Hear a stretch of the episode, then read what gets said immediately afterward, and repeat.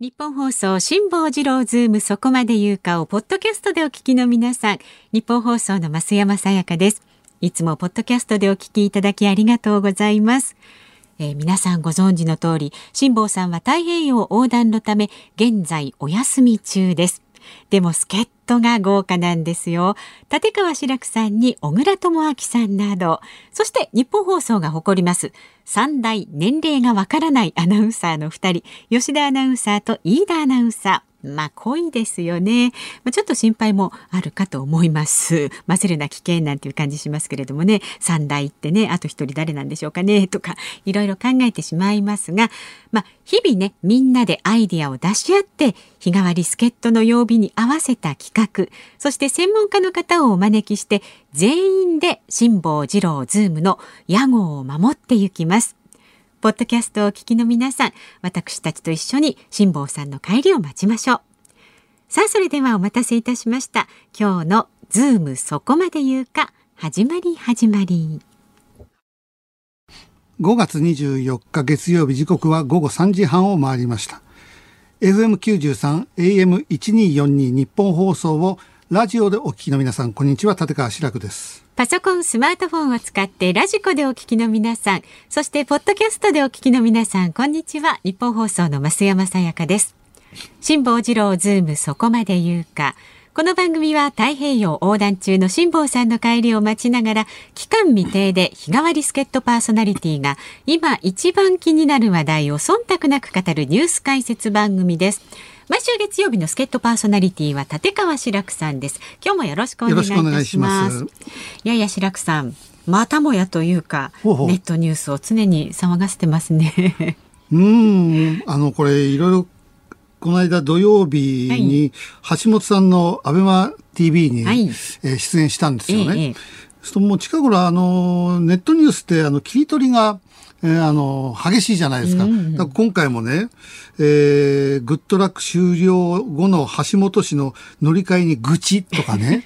えー、それから、えー、私が、あの、激怒したと、うん、えー、後番組のラビット、はい、グッドラックが低視聴率で、えー、打ち切られて、ラビットも低視聴率どうなってんだ？えー、白く、あの、不満をぶちまけるみたいなね。うん、いやいや、ちょっと待ってくださいと。番組を見てる人ならわかるけども、はい、もうこれ、ギャグなんですよ。うんうん、私がね、あの、グッドラック打ち切りとかね、はい、えー、それで、えー、もうラビットどうなってんだっていうのは、もうネタなんです、えー、お約束なんです。えー、本気で怒ってるわけでも何でも、うん、ないんですよ。えー、落語会のね、講座でもしょっちゅう言ってる、もうグッドラック打ち切りになりましたんで、客がどっと笑ってね、はい、その後やって、ラビットがどうのこうってまた客が笑ってっていうね。で、いまだにね、まだぐちぐち言って、えー、私って本当にちっちゃな人間でしょっていうところで笑いを取ってるわけですよね。うんはいはい、それを、そこだけ切り取ってね、激怒とか書かれたりするとね、ねうん、いろんなの見てるとね、こいつ本当に器のちっちゃいやつで、いや、ちっちゃいやつだと言って、ね、言ってるんだよ、こっちは。えー、で、そんなにラビットが憎いのか、いやいや、憎くない私、ラビットだってね、えー、知ってるあのタレントもいっぱい出てるし、お世話になってるね、えー、テレビ局の後の番組だから、えー、心の中で一生懸命応援してるんですよ。はいはい、そんなの全部そうやってね、その文字だけ、その、橋本さんに対してね、愚痴ったってしょうがないじゃないですか。で、これ何があったかっていうと、グッドラックの月曜コメンテーター、レギュラーとしてずっと橋本さんが出ていたと。で、番組が終了した次の週から、えー、フジテレビの目覚まし8に、えー、もうレギュラー出演となったから、いくらなんだって、その代わりの速さがなんだって、そこでどっと笑ってるのに、なんか私がもう橋本さんにぐちぐちぐちぐち言ってるみたいにね。もうだから、本当気をつけていただきたいのは、それは話題に取り上げてくださるのは大変にありがたいんだけども、そこだけ切り取るんじゃなくて、その時の雰囲気も、これでどっと笑いが起きたとか滑ったとか、いや本気で怒ってないとかちょっとそこら辺加えてこない。ね、ニュアンスで、ね、どんどんだ以前ね、えー、こんなことがあって、志らくマタロウ伝説っていうのがネット記事に上がったことがある。えー、で、これは、あの、マタロウが来るって漫画昔あったでしょ、えー、えー、あの、人を呪うみたいな。で、私に呪う力があるって、これ半分、半分ギャグなの。半分ギャグって半分本当みたいになっちゃうけども、えー、私が、えー、呪ってやるみたいなこと言うとね、相手が風邪ひいたりとか、例えばうちのかみさんが 立川流のパーティーに集まって、先輩のおかみさんにこういじめられたと。だもう行きたくないと。そしたら私が、よし、その先輩のかみさん呪ってやるからな、なんつって。そしたら本当に次のパーティーの時に風邪ひいてこなかった。そしたら、あ本当に呪いだみたいなね、はい、でうちのかみさんとなんか喧嘩した時も、うん、たわいのないことで喧嘩してお前後で犬のうんこ、うん、表出たら踏むからなと本当に踏んじゃったりして。そうそう。そういうようなことが結構重なったんですよ。ね。えー、それであ志らくってマタロウのような人を呪う力があるぞって、うん、落語界の中でちょっとギャグで言ってた、はいはいはい、えー、私のことをずっと悪口言う快楽亭ブラックさんって人がいてね 私のことものすごいボロクソに言うんですよ。うん、で私が自主映画を作った時もこんなつまんない映画見たことがない、うん、ダ作中のダ作だとかそういうふうに言った、で私がブラックさんを呪ってやるっつったらねブラックさんが、えー、自分の脚本の、えー、V シネマがなかったの、はい、その撮影中に、えー、足をって救急車に運ばれたって。その時運ば運ばれる時にね志らくの呪いだって言ったっていう、そういう噂がある、それをねあの面白おかしく言うわけですよ、それツイッターで書くとみんなが「はい、えー、まあまあまあ」とかね、うん、本当ですか」とかみんなギャグだって分かって、そこだけ切り取ってて「志らくまたろう伝説志らくには呪いの力がある」って言うとそれ読んだ人はふざけんなバカと お前にそんな力がある,、あるわけは、いやあるわけはないけどそういうねギャグも何もね全部ひあのどんどんどんどんこう広がっていくっていうね、えーえー、これ今このネットニュースの悪いとこですよね。そうですね。良くも悪くもものすごいこう反響がね、ええ、反応があって。この番組だってね、うん、最初、え私がピンチヒッターで出た時に高田文夫先生が出てきてくれて、はい、辛坊さんのね、生存確認テレフォン、うん、で高田先生が笑いながら、えー、お前、そんな電話かけた時に、うん、向こうの電話口の方からボコボコボコボコって音が聞こえたら、どうすんだみたいな、ね、はいはいはい。そういうふうに言うと、これをね、記事にするとね、高田文夫なんて残酷なになっちゃうんですよ。なんか字面にするとね、雰囲気がね。生存確認テレフォンで、えボコボコボコって。それはそれはね、えー、ギャグなんだから。そうなんかかっこ笑いとかに似たものをつけてほしいですよね。本当そうですよ、うん、そうだと本気で言ってるみたいなね、うん、えー、そういう感じ。だからねあの神田伯山ってあの公爵士がね、はい、私のことを悪口で言う なんかあいつのラジオでやたら私のこと悪く言うわけですよ、えーえーそうするとね、それが字面で出て読むと私すげえ腹立つんだ。ラジオでね、ラジコで聞くとね、うんうん、あいつもギャグで言ってて、はいはい、えー、あの、白く昭和みたいな、うん、それはニュアンスでわかるけど、字面で見るとね、ねなんでお前俺の悪口ばっかりってこの野郎みたいにこう な、なるんで、それそれはわかるんですよ、うん、字面だけだと。はい、えー、だからうちのかみさんなんかね、白山のことでっ嫌いだもんだから。でもね、文字だけで読んでたらそう文字だけで読むとそう、そう、そうなっちゃうんですよ。えー、難しいですよね。がね、すごく難しい。だからこのアベマ TV なんかでもね、はい結構いい話いろいろしてるんだけど、そこはあんまり 取り上げてくれなかったり。こっちの方がね、乗っちゃうわけですね。そうそうそうなんですよ。でね、あの、えー、私が、えー、芸能っていうものは国が助けるようになったら、滅んでしまうっていうことを、これはこの番組だけじゃなくていろんなところで言ってるんです。うん、えー、伝統芸能っていうのは、えー、国が補助したりいろいろしますよね。でも基本はそんなものはいらないんだと。うん、えー、だって補助されてるのは、それが寄せであったり団体であって、芸人たちにはお金来てないわけだから。はい、だから別に、えー、そんなことしなくたって芸人は生きていけるんだと。極端な話、寄せがなくたって落語家は生きていけるんだ。落語が滅びるなんてことはないんだと。えー、で、えー、世の中にとって必要なね、仕事はいっぱいあるお医者さんだとか、うん、えー、飲食店だとか、はい。えでもあの芸能っていうのはそれ必要なんだけどもそれは必要な人にとって必要であって、うんうん、普段必要ない人にとっては別にいらないわけですよね。だからそれはスタッフだとかね、はい、えー、劇場だとか、うんうん、それは他の企業と同じだからどんどん助けないと潰れてしまうけども、えーえー、芸人なんぞいいんだと、ほったらかしでもう一番最後でいいんだと。泥酔を飲んだって芸人はそれは生きてってそれを糧に後々自分の芸を大きくする力があるし、それがなかったやつは自然淘汰されていくんだから芸人なんか後回しでいいんだと。でそれを根節丁寧に全部書いてくれれば、えー、えー、そんな誤解はないんだけども、うんね、えー、伝統芸能は国が助けると滅びるだけ書かれちゃうとね。志らくのやつ、お前その程度の芸で何言ってんだとか、いろんなことを言われちゃったりするわけですよ。本当にね、えー、今このネット社会になっていいところもたくさんあるけれども、えー、悪いこともありますね。これ少し変えていかないと、えー、ちょっと困りますね。ねそういうあのもの読み手もちょっとね、なんかこう考える必要がありますよね。考える必要があって、私分かってても、白山のあれ腹立ってしょうがない。そういう事実がありますからね。そうなっちゃうんです。字面で読むと。そうですね。なんかないですかね。そういうマークつけるとかね。これ冗談だよみたいな。あの書く方をもう、ラジオやテレビで言ったらそのまんま文字起こしせずに、ちゃんとそこで自分なりの記者だったら記者のね、えー、そういうのないのかなって、文字起こしするんじゃなくて、僕はこう思いましたとか、何かこう付け加えればね、伝え方ですよねその人もね。えー、うんうん、だからそれがないからもうみんなだ楽な仕事してんなと思ってラジオ聞いてテレビ今もそうですよ人ラジオ聞いても一生懸命文字起こしして バイトかなんかでそれをまま載せちゃったみたいなね、うんだからそれをちょっと少しみんなプライド持ってやってくれたらいいなとは思いますけどもね。ねそういうのありますね。まあ、そんなとこですね。今日も一体どうなるか。何かななるかなネット記事ねっていう感じですが、えー、まずは今日の株と為替の値動きからお伝えしていきます。今日の東京株式市場日経平均株価小幅続伸しました。先週の金曜日に比べまして46円78銭高い2万8364円61銭でした。海外の経済指標の改善を受けまして景気敏感業種に買いが入りましたけれども国内は手がかり材料なんで上値追いの動きは広がりませんでした。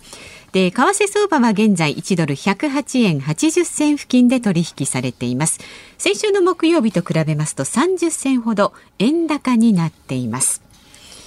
さあ、ズームそこまで言うか、この後は週末のニュースを振り返るズームフラッシュ。4時台には政治ジャーナリストの田崎史郎さんに延長が噂されます緊急事態宣言の行方について伺います。さらに5時のオープニングは生存確認テレフォン5時の辛坊です。今日からですね、はいはい、あの時差が1時間増えまして、この日本時間にプラス5時間して、まあ、マイナス丸1日ですから、うん、5時だと夜の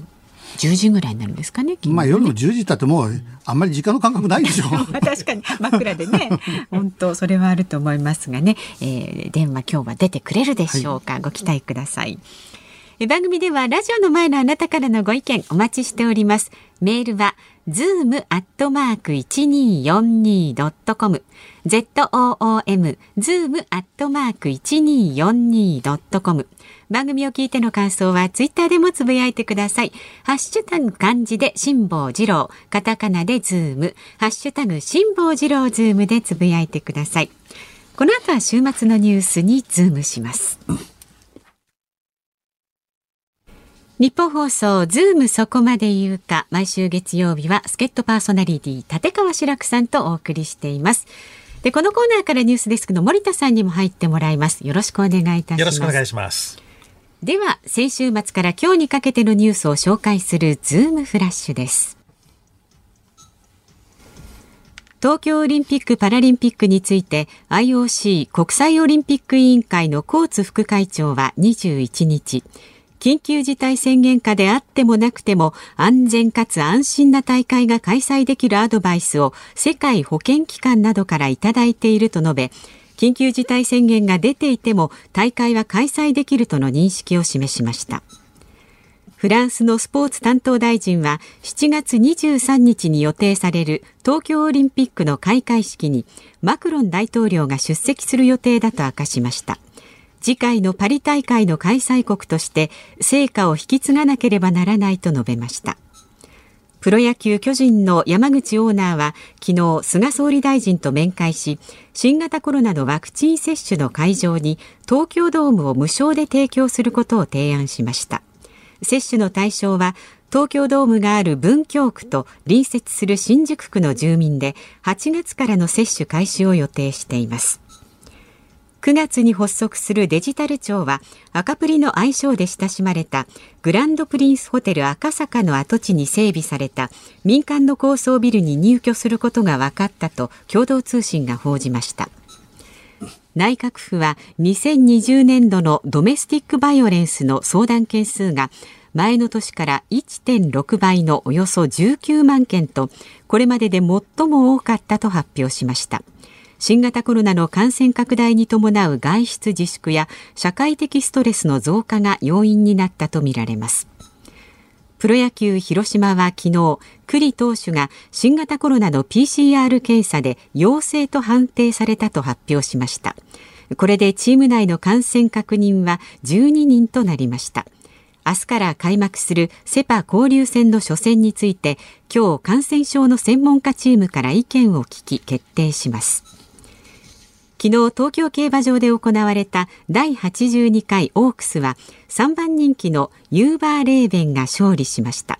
桜花賞馬ソダシは8着に敗れました。大相撲夏場所千秋楽大関照ノ富士は優勝決定戦で貴景勝を下し2場所連続4度目の優勝を飾りました。まあ、毎度毎度あの競馬の 話題を取り上げていただいて申し訳ないんですけども、はい、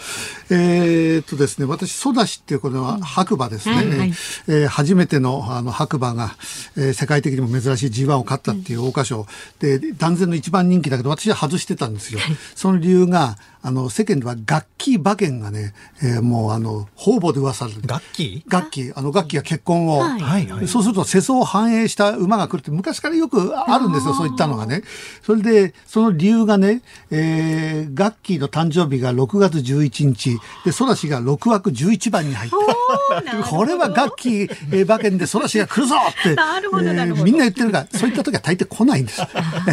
あの、サイン馬券、世相馬券は終わってから、えー、誰かが気が付くもんなんで、初めに気が付くもんじゃ、だから私は、ソダシは外して、うん、えー、で、2番人気の赤い鳥の娘っていうのを、うん、単勝で買っていた。可愛らしい名前。で、これね、本当だったら勝って、私がね、あの、20丸打ってなかったら勝ってます、これは。ルメールという最高の騎手が乗って、最後の4コーナーの直線、前塞がれちゃったんで、開かなかった。で、無理やりこじつけていって、それで届かず2着。私が20丸打たなかったら差し切っていたんだろうな。で、1着になってユーバーレーベンがね、あの、デムーロっていうあの外国人ジョッキーが乗ってるんですよ。ルメールとはもうライバル同士。えー、だけどね、本来はデムーロのが上ぐらいな感じだったんですよ。それがいろいろあって、今はもうルメールの上になって、なんかデムーロがね、まあ、細かいことは知らない。いい馬乗せてもらえなくなったここ数年。いわゆる干されたみたいなね。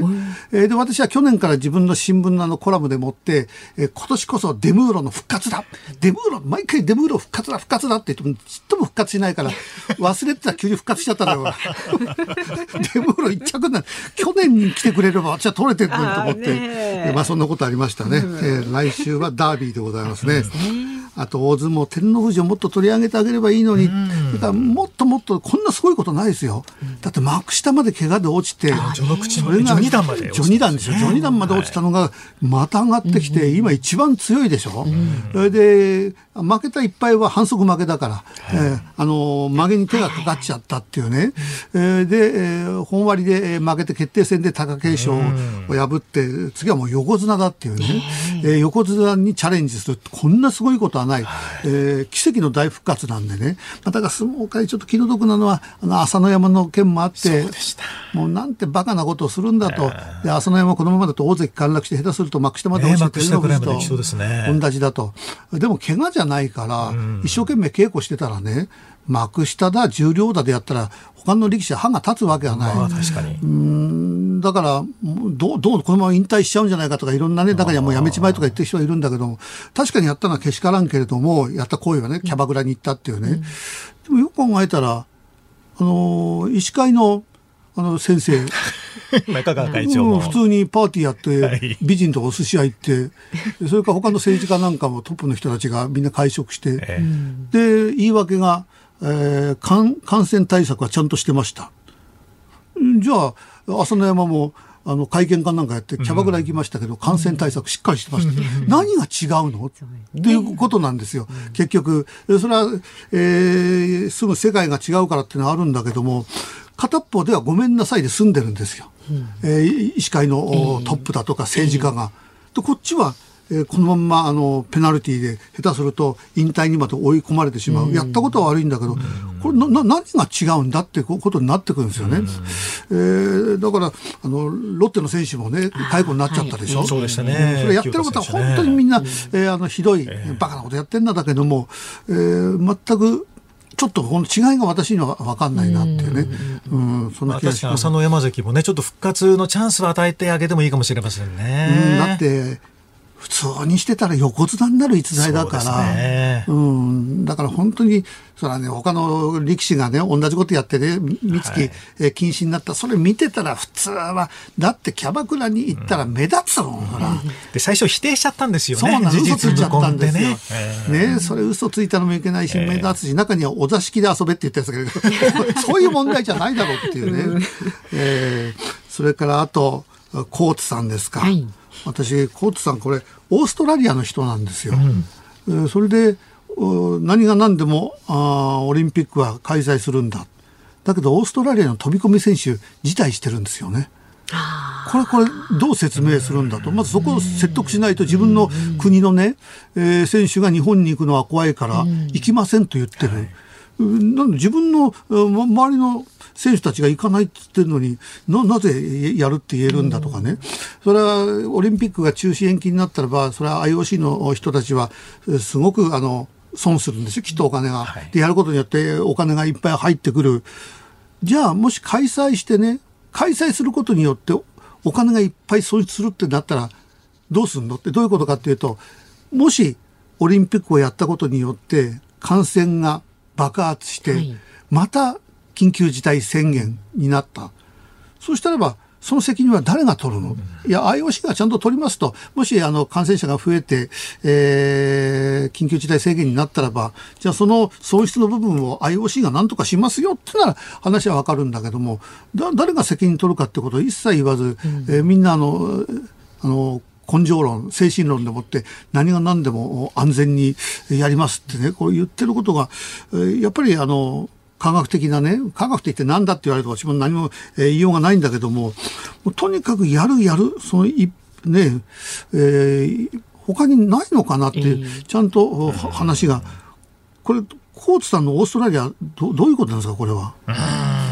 どうなりますかね。あとはあの大会の医療体制もね、あの3割ぐらい減らせるというふうに言っていて、スポーツドクターなどを中心にできるんで、あの医療体制についてもそんなに影響ないというような見解を出してはいるんです、ね、いや本当に IOC がね、オリンピックやりたかったらば最初に、えー、東京都のあのワクチンはほぼ全部済ませます。我々がそれ協力します。うん、だから安心ですって言えば、まだしもね、うん、それがないところで医療が崩壊しつつある中で開催っていうのがね、やっぱりどうしても納得できない部分ありますね。まあ、そこら辺田崎さんと後話すとね、また田崎さんがね、ね気が悪くなっちゃうから。この後ね、4時台に伺っていきたいと思います。はい、以上、ズームフラッシュでした。5月24日月曜日時刻は午後4時を回りました。東京有楽町日本放送第三スタジオから立川志らくと日本放送の増山さやかでお送りしていますさあ、ズームそこまで言うか、毎週月曜日は立川志らくさんとお送りしています。はい、5時台にはね、辛坊さんに衛星電話つないでしまうという企画、生存確認テレフォン5時の辛坊ですを毎日ね、お届けしていますので、はい、そちらもお楽しみに。で、ご意見ご紹介していきます。大田区の、えー、青木さん。はい。えーさっきのね あのオープニングの、はい、えー、お話からなんですがわかります？次に出るネット記事は「志らく白山に激怒この野郎嫌いだ」ですね。っていう、えー、辛坊さんもネット記事にされやすい人でしたね。もう芸能人の発言系は読む方も切り取ってわか切り取りって分かっているので真面目に読んでいない気がしますというご意見もね、うん、中には。うん、白山その通り出るかな。うん、もうなんか少し楽しみにはなってきちゃう。なんかもうね、それから板橋区のぴょんたさんですね。橋本徹さんとの番組お疲れ様でした。バッドラックをやりたいとのお話でしたがぜひ実現するように願っています。その際は志らくさん辛坊さん橋本さんの3人で対談をと。はあ、ああいいですね。バッドラックグッドラックではなく、えー、もうめちゃくちゃな情報番組をやろうと、えー、それをあのツイッターで、えーはい、アメパ TV がいいかなとか言ってたらそこ呼ばれたんですからね、えー、もしかしたら本当に実現するかもしれないですよ。トラック、ね、バットラックもう、えー、朝の時間では言えないような。でもそんなこと言ってたらね、私、ますますね、はい、もう朝の番組から声かかんなくなりますから、もう。永久にかかんないですこんなこと言ってたら。本当ですね。ま あでも実現したらちょっと見たいような、見たくないような、同席したいような、したくないようなっていう感じしますけれどもね。はい。まだまだご意見お待ちしております。メールの方は、ズームアットマーク一二四二ドットコム。ツイッターでもどんどんつぶやいてください。ハッシュタグ辛坊治郎ズームであなたからのメッセージお待ちしております。さあこの後は政治ジャーナリストの田崎史郎さんに緊急事態宣言の行方について伺います。日本放送がお送りしているズームそこまで言うか。このコーナーもニュースデスクの森田さんに入ってもらいます。お願いいたします。お願いします。ではこの時間特集するニュースはこちらです。加藤官房長官が緊急事態宣言の延長に言及。昨日 NHK の番組に出演した加藤官房長官は今月末に期限を迎える東京や大阪など9つの都道府県への緊急事態宣言の延長の判断について自治体や専門家の意見を聞きながら慎重に検討する考えを示しました。また延長する場合個別ではなく一定の地域ごとにまとめて決める考えを示しました。さあではスペシャルコメンテーターの登場です。私はあのこの方のデニム姿を初めて拝見いたしました。もうびっくりしました、はい、とても素敵です。政治ジャーナリストの田崎史郎さんです。よろしくお願いいたします。よろしくお願いします。田崎さん本当に今日ラフな格好で、普段きっちりしたあのスーツ姿しか見てないので、今日あの昼帯で終わったところで、あの白くさんがもう気楽な服装に着替えたんですよね。だから僕もいいだろうと。でも高橋さんそういうデニムのね普通のラフな格好してもなんかあのーはい、普通の人と違うオーラも出てますねもう、なんかね何もないです。いやなんか考古学者みたいな感じですなんか僕始まる前にこれなんか散々私の悪口言ってたでしょ？オリンピックの話すると怒られるんじゃないか全然怒らないです。よ今日はいろいろとあのお話を伺いたいんですけどまずはあの緊急事態宣言なんですけども、はい、この感染者数っていうのがそこまで大事なんですか、田崎さん、これ。やっぱ感染者数と、もう一つは、あの病床の使用率ですね。えー、で、今、東京が、あの、昨日現在で600人ちょっとなんですよ。はい、で、それが、まあ、あの、300とかそれくらいをしてきたならば解除っていうのはあり得たんですけれども、うん、あの東京は減ってきてるとはいえ、まだ600万台、えー、えー、なんで、これはちょっと延長せざるを得ないし、うん、あの他のところもね、大阪も減ってはいるんですけど、まだ400人台とか、あの多いんですよ。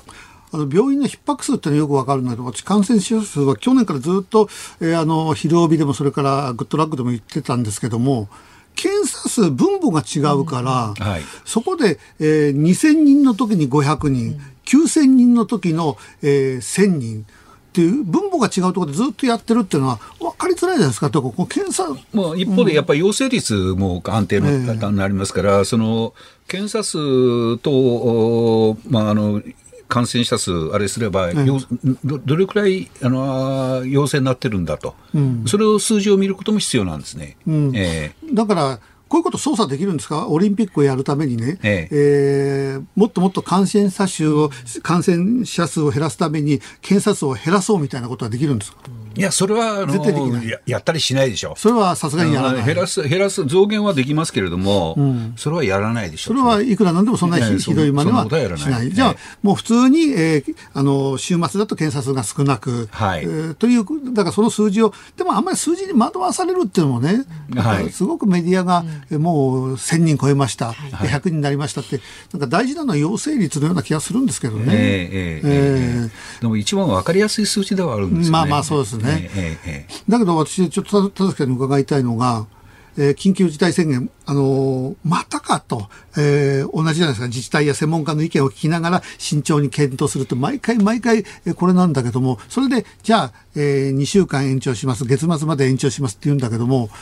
イギリスだとかは科学的データに基づいて、こういう状況になったら解除します。まあ、向こうはロックダウンだけれども、え、なぜ日にちを決めるんですか？それよりも、こういう状況になったらば、え、確実、この状況にならなかったらば、えー、2週間がもしかしたら、えー、1月、2月になるかもしれない。なぜ日本の場合は全部この日にちで区切るんですかね？期限を切った上で、その時点であのステージ4になっているか、あのステージ3なのか、うん、あステージ2なのか。今、あの緊急事態宣言の解除の条件としては、ステージ3、最低ステージ3であって、えーでね、できるだけステージ2に行く、えー、ことが見えなきゃいけないっていうのがあってるんですね。だから、あの、期限を区切って、まあ、それを、あの、に向けて努力する、あの、もう、でもステージで判断していくってことですよね。だから最初からもうこれ聞き飽きたみたいなね、ええ、で延長もあやっぱりなっていう。もうみんなもううんざりしてるところあるじゃないですか。あまた結局延長だよと、はい、ならばそれ延長日にちを区切らずにステージ2になったら、えー、3も2に近い3になったらば、えー、その時に解除しますってもうそろそろそういう感じでもいいと思うんですけども、えー、その国のやり方でしょうね。このやり方いいんですかね、これ。まあ、ただ逆にあの感染者数が減ってくれば、この緊急事態宣言を前倒して解除するケースもあるわけですからね。うん、でもなかなかそれになってない、まあ、去年はね、そういうケースがあったわけです、えー、今年大阪やりましたでしょ。えー、あやっぱりで早くやりすぎたって後で批判されましたけれども。えー、うんまあでも結局、えー、今回はどのくらいの延長ですか、やっぱり。えっと、3週間、6月20日まで、えの3週間弱ですかね。まあ、沖縄が今、沖縄だけ6月20日までが対象期限になってるんですね。はいえー、今、沖縄、それと揃える感じになる,、なると思うんです、ね、沖縄、札幌が増えてきたっていうのは、やっぱりゴールデンウィークのあの影響でしょうね。影響ですか。はい、うん、でも結局、あの、あと、ま、まん延防止、あれは何なんですか？もう。マンボウっていう、もう今、マンボウっていうと、あの、えー、ダメみたいだけど、ね、まん延防止と重点措置。その違いが細かに見ると分かるんだけども、えー、えー、世間の人はそこまで細かく見ず、な、なんなのこの違いはっていうね。うん、あの緊急事態宣言の方は、あの全国的なあ、全国的な急速な蔓延の恐れがあるときに、緊急事態宣言。都道府県単位で。で、都道府県単位で出すわけですね。一方、あの、まん延防止等重点措置の方は、特定の地域について、えー、急激に増えてるときに発,、あの発動しますよっていうことなんです。うんだけどもうあのみんな慣れちゃってるじゃないですか、はい、緊急事態宣言が延長されて困ってるのは飲食店だとかそういったところ、はいねえー、だけども世間の人は、うんもうあの去年のあの雰囲気はどこにもない、うん。うん。うん、えー、スーパーマーケットも、えー、去年の時は本当に人数制限して、もううちの近所の稲毛屋の中ね、もう物しか見ると見えるんです、ずらっと人が並んでた。わえらいことになったなと思ってたのが、もう今みんなマスクして出てりゃ変異株が怖い怖いとは言ってもね、普通にみんな活動してますよ。えー、この有楽町近辺のね、ちょっとしたカフェなんかでも、もうみんな普通におしゃべりして、マスク会食なんてしてる人ほとんどいないし、これ、もっとぎゅっと締めるっていうことはできないですかね。これあの、日本のその制度として、行く先を占めてるんですよね、うん、飲食店とか、ええ、映画館とか博物館とか、その人の行動を外出ちゃいけません、あの何キロメーター以内動かないでください。みたいなことは法律上できないんですよ。できないですよね。えー、だから人をあの止めることはできなくて、人が行く先を占めるって方法でやってるんですよ。えーえー、で、じゃあ人を止めた方がいいじゃないかと、あの僕もそう思う時もあるんですけれども、それはやっぱりあの法律を作らないと無理ですね。それを作る動きはないんですか？今ないですね。で、これね、作るとなったら大騒ぎですよ、これ。うん、えーでも結局は、あの、聖火リレーの時にあれだけ人が集まったり、西警備があの見つかったってだけで、ものすごい密になってるじゃないですか。もう、何なんだっていうね。えええー、でもあれがダメだって言ったって、よく考えてみれば、朝の通勤ラッシュなんかね、えー、止めようがなくて人がいっぱいいる、はい、えー、だけども私なんかも批判をするんだけども聖火リレーにあんな人が集まっちゃいけない、えー、だけども一方でラッシュは普通に毎朝起きてる、えー、だこれをロックダウンみたいなことを果たして、えー、することができるのかどうか、でももうワクチンがちゃんと行き届けば、はい、えー、もうそこまでやらなくてもこの国は救われるということですか、でも。うん、そうですね。あの、皆さん口を揃えるようにして、ここれが決めてたゲームチェンジャーだ。あということでやってるんで、えー、で実際にあのヨーロッパやアメリカではその効果が大きいわけですよね、えー、だから日本もこれをやれば乗り越えられるんじゃないかと。田崎さん、もう打ちましたか、ワクチンなまだね、僕まだ打ってないんですよ。あら。打ちたいんだけど。でも年齢的にはもうそろそろ。もう十分に達してます。十分に達してますよね。もう70。ああ。でも、我々が、私は今50代後半なんですけども、ええ、我々に回ってくるのはいつぐらいになるんですか、えーと、だからあの、接種対象者の分は9月中に全部入ってくるってことになってるんで、えー、年内、中には、ね、来年だ年内にを目指す形になるんじゃないかと思いますね。じゃあ、どんな悪くても来年の春までにはほぼ我々の世代もにも行き渡るでしょ。行き渡る、はい、そうするとやっぱり世の中元へ少しは戻るっていうことですか？あのもうあの高齢者と医療従事者であの高齢者3600万人と医療従事者400何,、うん、400何十万なんであのこれがちゃんとやるならば4000万達するんですよね。うん。で1億2000万の人口のうちの3分の1はこれで売ったってこと、えー、打つちゃんとやればね、はい、でその効果は出てくるだろうと。うん、うん、でもそこであのオリンピックっていうね前回出ていただいた時も、うん、えー、私はオリンピックは延期中止、え田崎さんになんとか、えー、説得っていうか納得させてくださいと、そうすると、いや、次の世代にオリンピックを見せてあげたいとか、その気持ちはわかるんだけども、もしオリンピックをやって感染が、あの、拡大してしまったら、これ誰が責任取るんですか？ねうんうん。はい、その責任問題、これ、誰も、いやみんなあの菅さんも小池さんも、うん、えー、IOC のコートさんもバッハさんもみんなとにかく開催するんだ、うんうん。うん、で安全安心、安全安心は当たり前のことで、だけど、もしえー、感染がぶわーっと広がって大事な人が亡くなってしまった、えー、それでまた大きなロックダウンとは言わないけれども、えー、緊急事態宣言もっときつい緊急事態宣言それで飲食店がバラバラバラ潰れたその時に誰も責任取るって言ってないんですよね。だそれは、あの、それは最終的には政権の責任になると思いますよ。でで、まあ、幸いにも、まあ、あの総選挙が10月までには行われるわけですから、そこであの国民が審判を下せばいい。もちろんあの政権の責任っていうのは分かるんだけど、ね、IOC の責任ってないんですか、ここまで。だって東京はそれをあの拒否することはできない、はい、IOC が決めたら従わなくちゃいけないっていうルールがある、はい、だからやっぱり IOC がもしやったことによって広がったら責任取るって話にはならないんですかね、これ。それはあの言う人はいても、うん、取ったりしないでしょうね。で取ったりしなかったら今後オリンピックをやるにあたって IOC ってみんなに信用されなくなってくるんじゃないですか、でもあのやっぱり招致するところはあのあると思いますよ。今現在まだあるわけですから、うん。うん、日本だってあの冬季五輪札幌が立候補しようとしてますよね。えー、えー、だけど今もうバッハさんとかコーツさんって名前聞くだけでもう腹立てるような そんな感じになって おかしくないですか？オリンピックのその一生懸命やってる人たちのもうな顔見ただけであんなこいつの、うん、日本人が、えー、そう思っちゃうっていうね。えー、えー まあ、こういう状況でもね、オリンピックやっぱり開催する方向ですから、やはりそのオリンピック後の選挙というのは相当影響が出る可能性あるんですよね。あの小池さんがね、いや、オリンピック中止と、えー、言い出すんじゃないかって言って噂が流れたんだけど、それはあのまだ残ってますからね。いや、あの噂としては残ってますけれども、えー、僕はその可能性は極めて低いだろうと思って見てたんですよ、ずっと。で、これ、えー、小池さんが決断してくれるんじゃないか、中止を言ってくれるんじゃないかと、えー、あの言われてる方はね、はい、あの小池さんを知らない人が言ってるんですよね。で悪いんだけどね。でかつ中止を期待している人が、うん、それを自分の思いを実現してくれる人として小池さんに期待してるわけですよね。小池さんをよく知ってる田崎さんからすると絶対言わない。いや、あの、僕もそんなによく知ってるわけじゃないですけれども、えー、小池さんを知っている、あの、自民党の政治家から話聞きますと、はい、ないだろうなと。彼女は、うん、あの、それは分かってると。うん、つまりね、今、あの、こうやって反対論が強いのは、要するに、こういう時にこういう状況でなんでやるんだっていうことでしょ、うんはい、おっしゃりたいことは。はい、そうそうそうで、こういう状況っていうのが、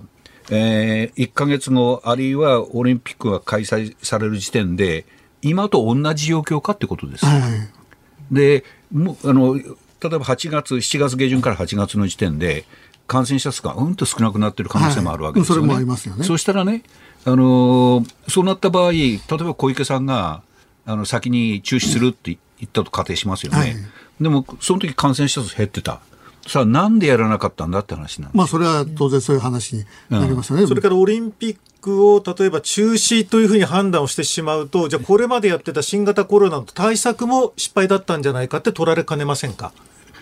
それもあの、うん、ありますし、あのまあ、中国は開くわけですよね。うん、でこれねあの一個反対されてる方はあのまあ、野党支持層に多いわけですよ、まあ、見てると。うん、であの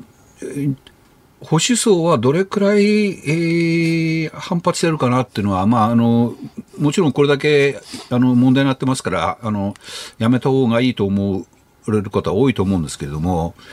あの、これ国として、立候補して、まあ、あの、東京都の形になってますけれども、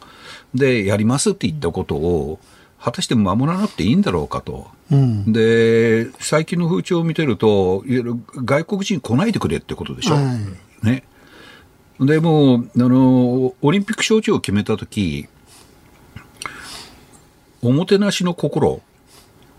一体どこに行ってしまったんだろうと。うん、いや外国人があの遠来の客はもてなすと、うん、おもてなしするんですと。いうあの気持ちね、うん、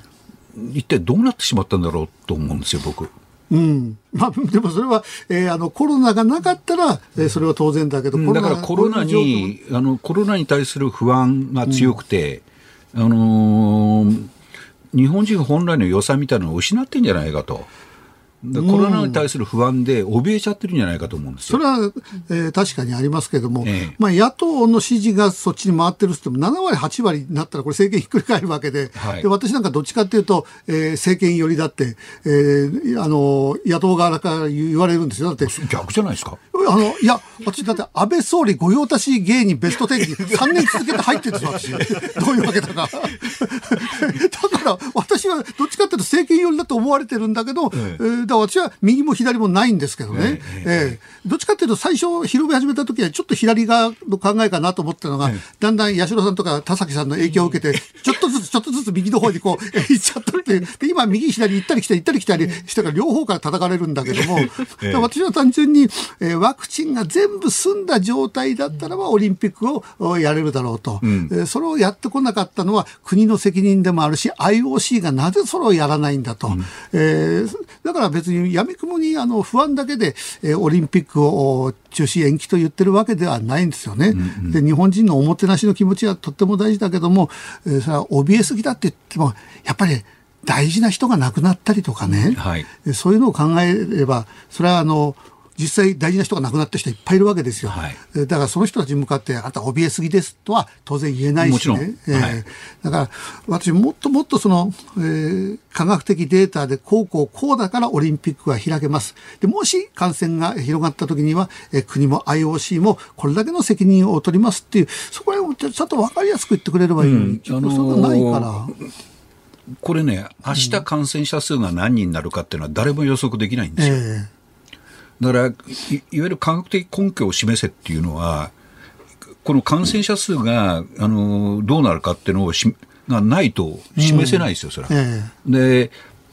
どうなるかわからないと、目に見えない敵と戦うようなところ、わけですよね。だから、科学的根拠っていうのは示しようがないんですよ、実際は。まあまあ、それはそうですね。ええうん、だけど、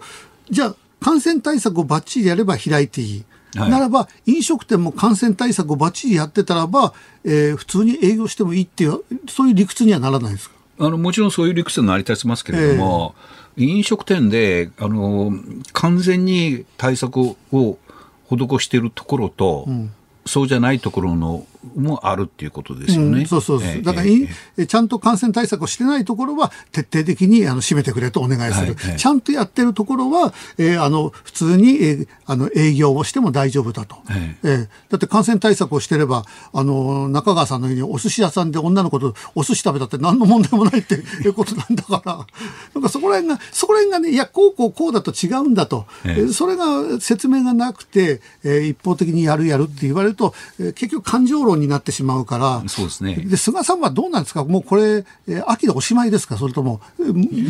今。そこまで話飛びますか？いや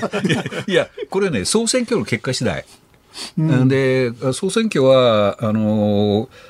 パラリンピックが終わるのが、9月5日ですね。9月5日ですよね。はい、の後、衆院を解散して総選挙。だから9月解散、10月選挙ですよ。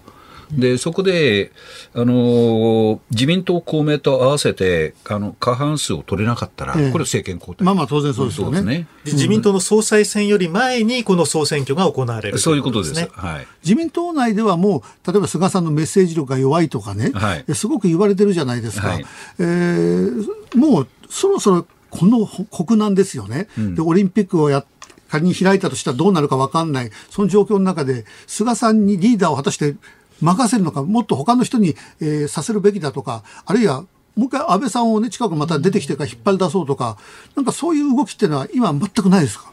あの、ないですね。全くと言わずには多少あるんでしょうけれども、うんこれは2009年に自民党は大失敗してるんですよ。ええ、あの、麻生政権の末期に、あのー、2009年の7月に東京都会議員選挙があって、そこで大惨敗した後、はい、今度は麻生下ろしが始まったんですよ。はい、で、麻生さんやめろと。でも麻生さんやめない。で、そのまま解散踏みに突っ込んで、8月末投票のあの衆院選挙で、自民党は大惨敗、はい、自民党の議席119議席ですよ。あの消防署の番号と同じだから今でも覚えてるんですけども あのあれは敗因の一つに挙げられてるのはやっぱり自民党が分裂しているように取られたと、うん、やっぱり辛い時でもあの耐えてやった方がやっぱりそれなりの結果が残せるんじゃないかと、うん、いう教訓なんですよ。だからあの今いろいろあっても、まあ、菅さんで選挙やろうよと。うん、これあの安倍さんご病気だったから仕方がないけどもし安倍さんがやってた今でも、うん、それとあの菅さんだったらどっちが世の中良くなってましたかね？いやそれは難しいですね。えー、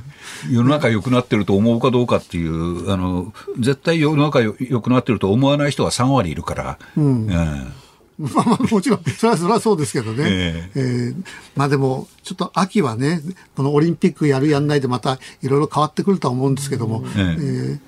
で、その総選挙次第で自民党総裁が変わる可能性もあるわけですからね。うん、もちろんそうです。そうですね。オリンピック終わった後ぐらいに、田崎さんにあの聞きたいなと思ったけど、その後はもう辛坊さん帰ってきちゃってる。辛坊さん、あの、その頃帰ってこられるんですか？もう、もう、もう、もうすぐ6月の半ばぐらいには戻ってくる。あの、一応向こうに作って話なんで、えー、ラジオいつ復活かはわからないですけども。ね、まあでもそれでもね、あの、白木さんと田崎さんで同席していただいて検証するっていうのはもうありですから。うん、あるいは広帯で話をするとか、えー、モーニングショーで話すると玉川さんに怒られちゃったりして。すげえ見てて気の毒になった。大変ですね、いろいろ。はい。またぜひよろしくお願いいたします。ありがとうございました。ありがとうございました。ジャーナリストの田崎史郎さんでした。5月24日月曜日時刻は午後5時を回りました。立川志らくです。日本放送の増山さやかです。ズームそこまで言うか。さあお待たせいたしました。生存確認テレフォン。5時の辛抱ですのお時間です。太平洋横断からね日本放送に帰ってくるその日まで続けますのでね、はい、衛星電話に電話をしますさあえっ、ー、と、土曜日にはね、全工程の6割をもう達成してる順調ですよ。で、このまま順調に進んだ場合、早くて6月の第2週の週末ぐらいかなという感じな予想を辛坊さんは立ててらっしゃると。はい、まあでも、ここ数日はね、元気な様子だということです。うん。ただね、どうですかね？今日ね、ちょっと心配なのが、天気がちょっと荒れてる。あ、もしもし。えー、白くです。待ちました。なんかね、もうね、こっち夜中だからね、もうすぐ。早く寝ないとじゃないんですよ。もうちょっと待ってください。辛坊さん、あの、そこに、え、今どうですか、波の感じは。大変です、大変です。何が大変かというとですね、はい、ずっとあの、東の方から風が吹いてて、今日日中は頑張ってですね、なんとかあの、東向かって走ろうと思ったんですけども、うん、夜に入っても諦めちゃってですね、うん、今も全で、えー、風に流されてですね、日本の方にも、戻ってます。えー、日本へ戻ってる？戻ってきちゃダメですよ。うんうん、しょうがないですよ。だって、だって向こうから風吹いてんだもん。ヨットだからね、困っちゃうんです。で、無理して走ろうと思うとね、はい、波が来るんですよ。それと波に当たるとね、大変なことになってですね、うん、あの、ヨットの中をいろんなものが飛び交うんですよ。それは怖いからですね、はい、もうちょっと夜の間は流そうと思って、今、風下に流れてます。ああ、それが一番ベストな選択なんですか、はい、それが。これがまあ多分ね、一番ベスト、だからああのレースだったらね、もっと本気で走りますけど、レースじゃないですからね、とりあえずあの生きてたどり着くのが目的ですから、だからもう、こういう時はもうちょっとのんびり、だからちょっとこれで到着が遅れるかもしれないですけどね、うん、今のところ、ね、まあ、そのうち着くでしょう。さあ、そのうちで着くでしょうけど、6月の第2週の週末だっていう噂が、えー、今、ちらほら飛んでますけど。第2週の週末はもうちょっと断念してですね、うん、6月半ば半ば、第2週の週末超えた次の週の頭ぐらいですね、多分。あ、できれば月曜日から木曜日の間のいい時間についていただいて、あの、ご連絡いただけるといいんですけど。やかしいわ。そんなこと考慮できるか。だって土曜日とか日曜日に、ね、あの、着いたらね、これだけね、いろんなみんな苦労して、えもう、あの、月曜日に。じゃあ、あの、うん、月曜日の志らくさんの時に、あの、ゴールすることにします。それが一番いいです。うん、それがいいですよ。あの、くれぐれも、あの、え、日曜日に着いちゃいましたって、それダメですからね。したら嘘でもいいから今、あの、海の上にいるって言って。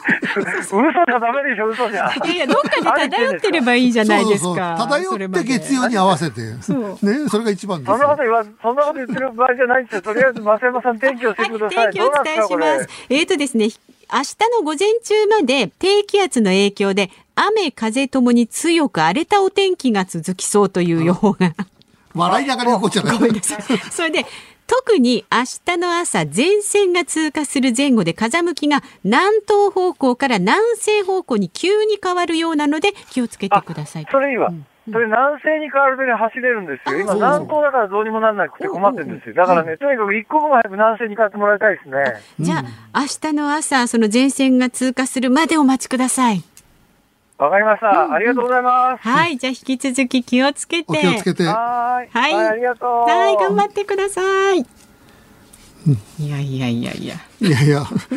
でもちょちょっと声が先週よりも少し疲れてる感じはしましたけどもね、うん、でもなんか笑顔が見えましたよね。笑顔は見えました。今、漂ってる最中で。で、また、あの、増山さんが、ちょっと天候が終われっていう時、なぜか笑いながら言うっていう。ごめんなさい。ちょっとなんかね、この悪魔が心の中で出てきちゃって、これでちょっと遅れて操作していい時間についてくれるそうそうあまりあの順調すぎても面白くない。そうなんですよね、えー、ちょっとね、厳しいのがあって乗り越えてこその、えー、あの、感動のゴールですからね。そうです。私は心の底から心配してますんで、お間違いのないように。ということで、明日もこの時間も生存確認テレフォン5時の辛抱です。お送りします。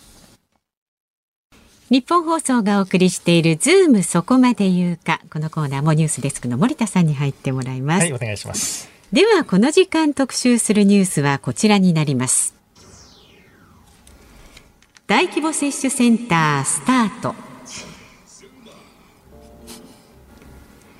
東京と大阪に政府が設けた自衛隊大規模接種センターでは今日から新型コロナのワクチン接種が始まりました。さあでは取材中の日本放送畑中記者とつながっています。はい、えー、畑中さん。はい、こんにちは。よろしくお願いします。はい、よろしくお願いします。えー、あの大規模接種センターの、えー、今雰囲気はどんな感じなんですか？どういうような流れで接種は行われているのか、ちょっとそれを教えてください。そうですね。あの東京大手町の合同庁舎3号館というところで、このワクチン接種が行われています。はい、午前8時頃から始まりました。もう9時間が過ぎましたけれども、初日は今のところ大きな混乱もなくてですね、スムーズに進んでいる模様です。で、この大規模接種センターは自衛隊の運営によるものでして、最大1日1万人の接種を目指しているということですが、今日は1日5000人ほどを想定しております。えー実際の人数はですね明日にならないと発表されないんですけれども、うん、まあ、今、9時間経っておりますから、まあ、単純計算いたしますと、まあ、3700人余りの人が接種をしたかなという感じですね。一応あの 1, 万1万人っていう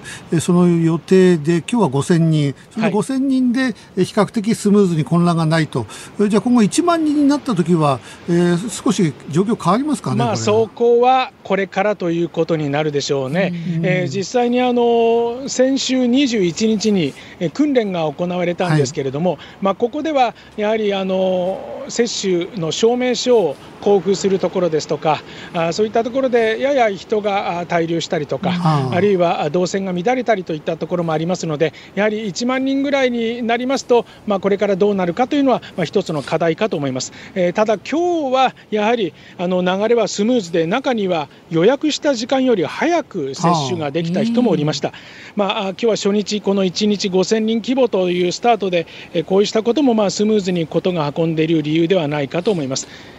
あのはい、はい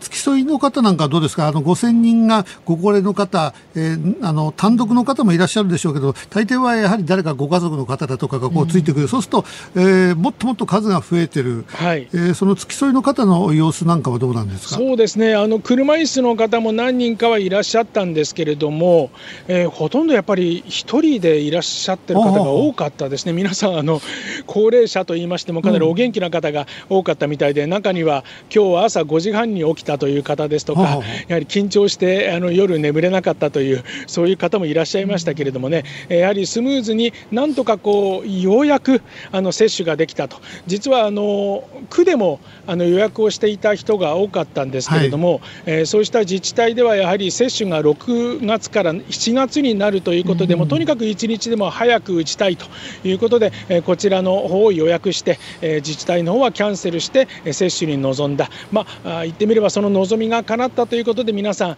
やはり、えー、こうほっとした雰囲気といいますかね安堵した表情であるあったことがちょっと印象的でした。あのずっと懸念されているのはその自治体とのあの二重予約ですよね。それを、はい、えー、あの予約をキャンセルしない人も出てくるんじゃないかと。あのそちらの方ではそれちゃんとキャンセルするようにみたいなアナウンスっていうのは何らかの形で出てるんですかね？もちろんその自治体の方はキャンセルするようにというふうにアナウンスはされておりもうそれはあの打つ前からそういったホームページですとか、ええ、あるいはその防衛の副大臣がそのようなアナウンスをしたりとかしておりました。ただあの今日変わった方では、はい、あの区で予約したんだけれども、うんここで接種できると勘違いして訪れている人もいらっしゃいましたね。ああ、そういう勘違いもあるんで、はい、自治体と、えー、その大規模接種センターとか、一緒だと思っちゃってる方も中にはいるってことなんですね。そうですね。ただまあ予約の時にやっぱりなかなかつながらなかったとか、あるいはスマホでやってみたけど諦めて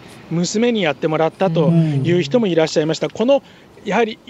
予約の入り口という部分は今後の課題かと思いますね。あの東京駅から無料の送迎シャトルのバスが出てるという話を伺ってますけれども、どのくらいの本数出てるんですか、これは,、えー、これはですね、えーまあ、朝の7時45分から、えー夜の7時55分まで、はい、まあ、あの定期的に出ているということでありますけれどもね、ええ。まあ、あのここはやはり探さなくて済むということで、ずいぶん。活用される方がいらっしゃいます。まあ、ちなみにこの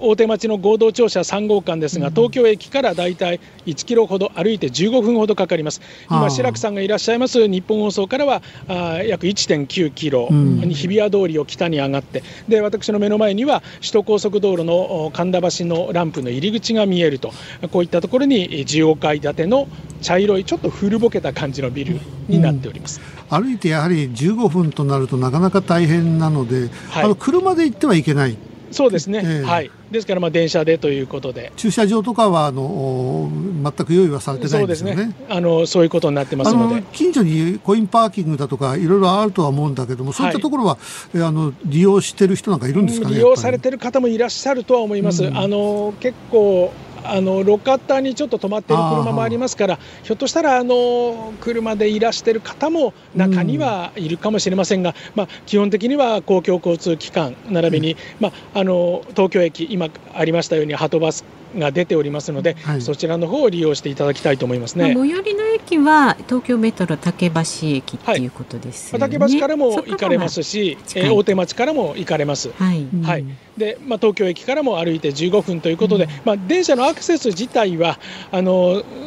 非常に便利なところではあるんですけれどもやはりあの大手町の駅っていろいろこう乗り換えのターミナルがありますからね。ですね、ですからちょっと迷いやすいシチュエーションのところではあると思いますね、はい、だけどもあの歩くあるいはシャトルバスでなければ、はい、えー、大手町あるいは竹橋の方に行った方が、えー、あのすぐに着くってことですね。そこら辺だと迷うことないっていうことですよね。はい。そうです、はい。えー、あの畑中さんから見て今後の課題は何か見えてきましたか？あやはりこの1万人体制になるということで、先ほどありました人が1箇所に溜まってしまったり、はい、動線が乱れることが懸念されます。特にあの実はこの流れなんですけれどもね、はい、えー、まずはその受付これあの急遽作られたプレハブの中で行うんですけれども、はい、ここであの赤、青、黄色、緑に色分けされたクリアファイルが渡されまして、でグループ分けされて、えー、そのエリアに誘導されるわけです。でここで問診、接種、接種証明書の交付、それから経過観察という一連の流れになるんですが、実はこの接種証明書を出すときに、2回目の接種の予約をします、はい、でただここは日時は選べません。あ。のまあ、30分というこの接種までの一連の流れの想定ですから、まあ、できるだけスピーディーにやっていきたいということで、えー、やはりこのまず提示された時間で会うところをあの選んでもらってと、でそれでも都合がつかない場合は後日ウェブで予約をし直すということになるんですが、ここがどうも時間がかかるんではないかというふうに指摘されておりましてね。あの中山防衛副大臣もそこら辺は認識していてこの箇所の担当者を拡充するというふうにまあ言っているわけですけれども、これからまあ1万人規模になる、あるいはあ今は高齢者の方ですから、まあ、比較的時間に余裕のある方も多いと思いますけれども、一般の方になりますと、なかなかそこら辺融通の利かない部分も出てきますから。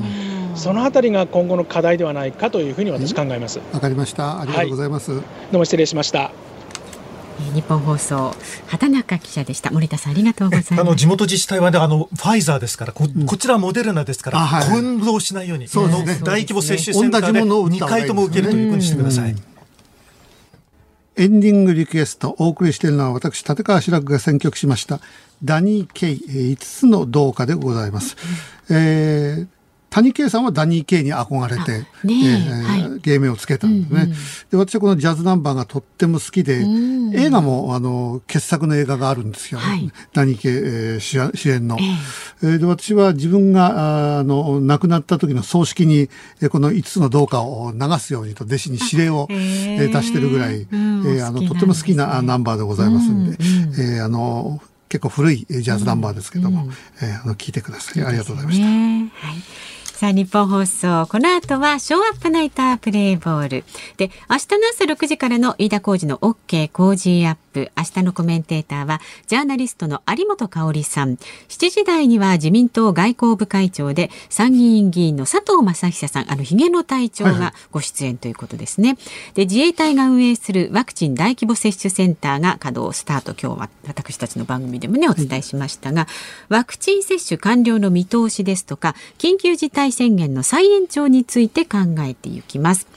明日午後3時半からのこのズームそこまで言うかは明日は小倉智明さんの登場です、はい、でゲストが政策アナリストの石川和男さんお迎えして伺っていきます今日のネットニュースに、はい、えー、増山さんが、うん、辛坊さんのヨットの天候が悪いので高笑い。やめてください。やめてくださいよ。感じ悪いですよ。そこだけ切り取られたら、や、嫌な気分になるでしょ？嫌です。あ、もう白くさんの気持ちすごいわかりました。別に、そういう気持ちで、あの、笑ってるわけではないんだけども、うん、そうそこだけ切り取られたらね。ねその辛坊さんがもしどっかでみ、うん、読んだらば、なんだこのって、ね。なんだこのって、腹立つじゃないですか。そういうことなんですよね。ちょっとくれぐれも記者の方ね、それやめてくださいね。はい、えー、本当に今後いろいろ問題になってくると思いますけど、えー、そんなわけで、えー、ズームそこまで言うか、ここまでのお相手はあ立川志らくと日本放送の増山さやかでした。それではまた、えー、明日もよろしくお願いします。